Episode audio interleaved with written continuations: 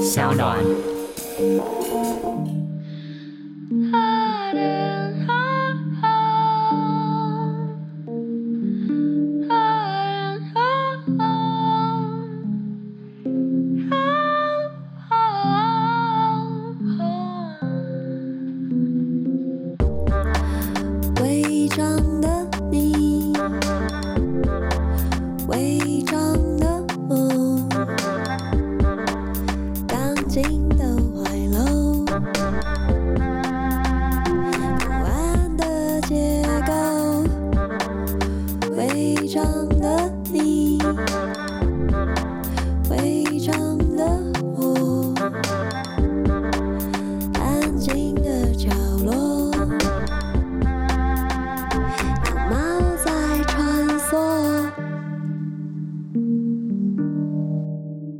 收听违章女生纯读书。今天想要跟大家分享的是我很喜欢的一个散文家、小说家黄立群的作品。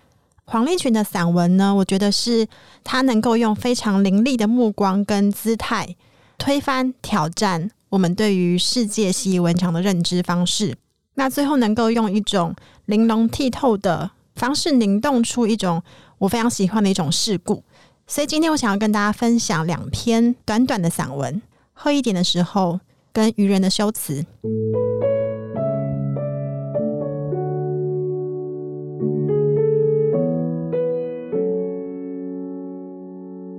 喝一点的时候，我很好，一切都轻，一切重的拖得住灵魂的事，此时都轻得像灵魂，让我心无挂碍地做一个好人。而灵魂可以随手像一张卫生纸被抽掉，像一尾憨鱼被勾走。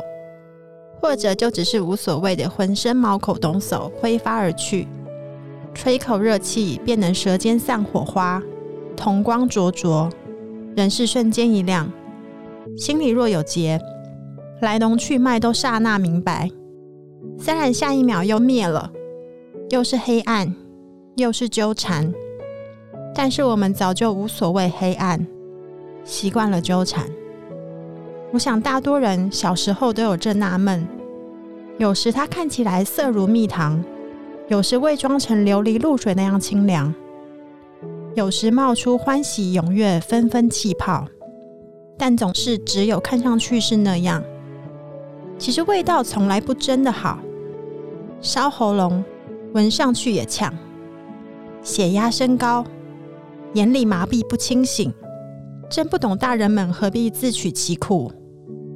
后来才知道，当不是他苦，只是童年太甜。我也是开始喝一点之后才知道，长大成人，自取其苦的时候多着呢，也不差这一时一刻。喝一点的时候，我尽量跟自己讲清楚、说明白，再怎么样，就只是这一点，少了或多了，不足以颠倒日常或太过动荡，都不会快乐。快乐就是这样，人心稍微倾斜一点就溜开的东西。快乐就这么危险。喝一点的时候，未必是看上去、听上去那样风雅。什么午夜的小酒馆，什么香槟或科梦波丹或者大吟酿，什么漂亮的人们，什么别致的故事。有时根本也就只是像哪个老伯一样，在路边的便利商店随便买很便宜的小罐威士忌或者金门高粱。没有声音，没有剧情里，当然也没有小菜夏宴。像我素所喜爱的诗人的某篇题名《荆棘夏宴》，眼角那魔鬼许愿，让痛苦在喉咙里开花。然而喝一点的时候，我感觉心里那一整排铁爪扣钢弦被偷换成一卷丝线，怎么拨触都不伤手。大家诧异的说：“我显得这么亲切。”嘿，你不笑的时候脸可真严肃。你平常根本不会说这么多话啊。哎，你忽然变得不怕生嘞，但也只是如此而已。你爹听过写作的人有时候喝一点才下笔的说法，不，我绝不这样。喝一点时候你要非常小心，小心别把自己不小心倾倒出来。在这个世上，不小心倒出自己的人，都会覆水难收。但也唯有喝一点的时候，我对任何人都能很久忍耐，对万物都有恩慈，对我的恨不嫉妒，对凡事有些许盼望。唯有喝一点的时候，也是轻信的时候。轻信世界没有那么多恶意，轻信自己也有可能幸运。喝一点的时候，紧攥的手指松下来，手心如眼张开，既不朝上，也不朝下。喝一点的时候，既不是神的时间，也不是魔的时间，不是降罪的时间，也不是赐福的时间，而是理解的时间。理解的软弱。理解了爱恨，理解了世界上为什么要有励志书以及巴勒歌。唯一可惜的是，第二天一觉醒来，除了留下一点头痛，我又成了一个坏人。没有办法，人只要一清醒，就做不成好人了。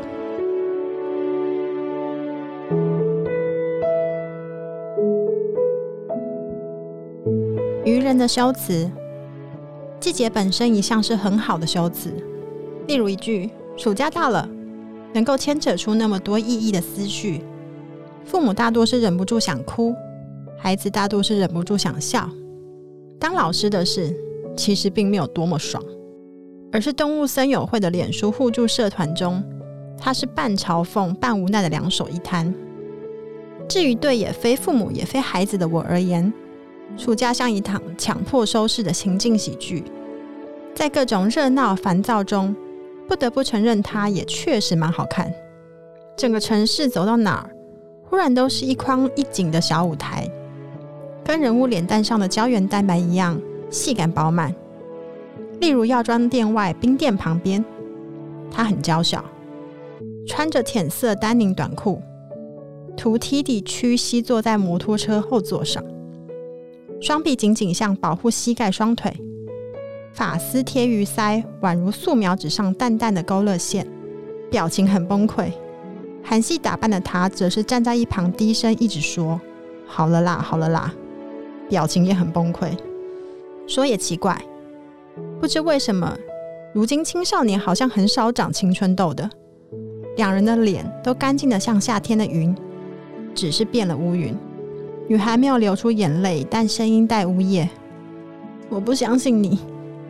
男孩说：“哦，不会啦，我保证真的不会了啦。”我忍不住停在药妆店门口，随便拿起一件堆积如山的特价商品，假装看它的成分表。男孩拉着她的手，女孩甩掉。我就说不要了啦。一段听不清楚的嘟囔。你就偏要。男孩说。啊，好啦，那我赶快带你去别的地方啊。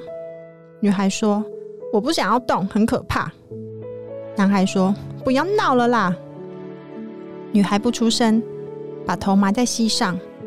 这种薛丁格的场景往往很极端，内情可以很严重，也可以很喷饭。但我总有一个担心，是男孩是否做了什么伤害女孩的事，并不算什么见义勇为。或许我只是不希望两个人那么早就认识恶行。我一直盯着手上那罐倒霉的卸妆油。女孩说：“我不要动。”男孩说：“你你很矛盾啊，你又怕，你又不走，那万一蟑螂又跑来怎么办？”女孩带点哭腔：“你闭嘴啦！”男孩说：“哦，所以就赶快走啊。”女孩说：“叫你不要在这吃，你非要，现在要我走。”然后我跟卸妆油一起断断续续听明白了，大意是。男孩想坐在路边吃冰，女孩不要，说买回家吃。男孩说这天气买回家都融光了，怎么吃？所以他们就在冰店外的路边坐下了。吃到一半，女孩觉得大腿痒痒的，随手一抓，发现是只会飞的蟑螂，恰巧翩然降落。他将板凳一踢，逃回摩托车上坐着，又哭又气，已经和男孩僵持十五分钟。活到老学到老。确实没有想过这种场景原来可以同时是非常严重也非常频繁。如果刻意修辞，在此或许该写下：我也跟女孩一样要哭出来了。不过现实是听到这里，马上想到啊，有会飞的大蟑螂啊！渔人就非常惊慌的将卸妆油咚咚一扔，落荒而逃。疾步走到感觉比较没有大蟑螂的大马路旁时，也就这么巧的看见他们骑车从我背后呼啸而过。女孩将头委委屈屈的靠在男孩的背上，侧脸显得格外纤秀，双腿光洁发亮。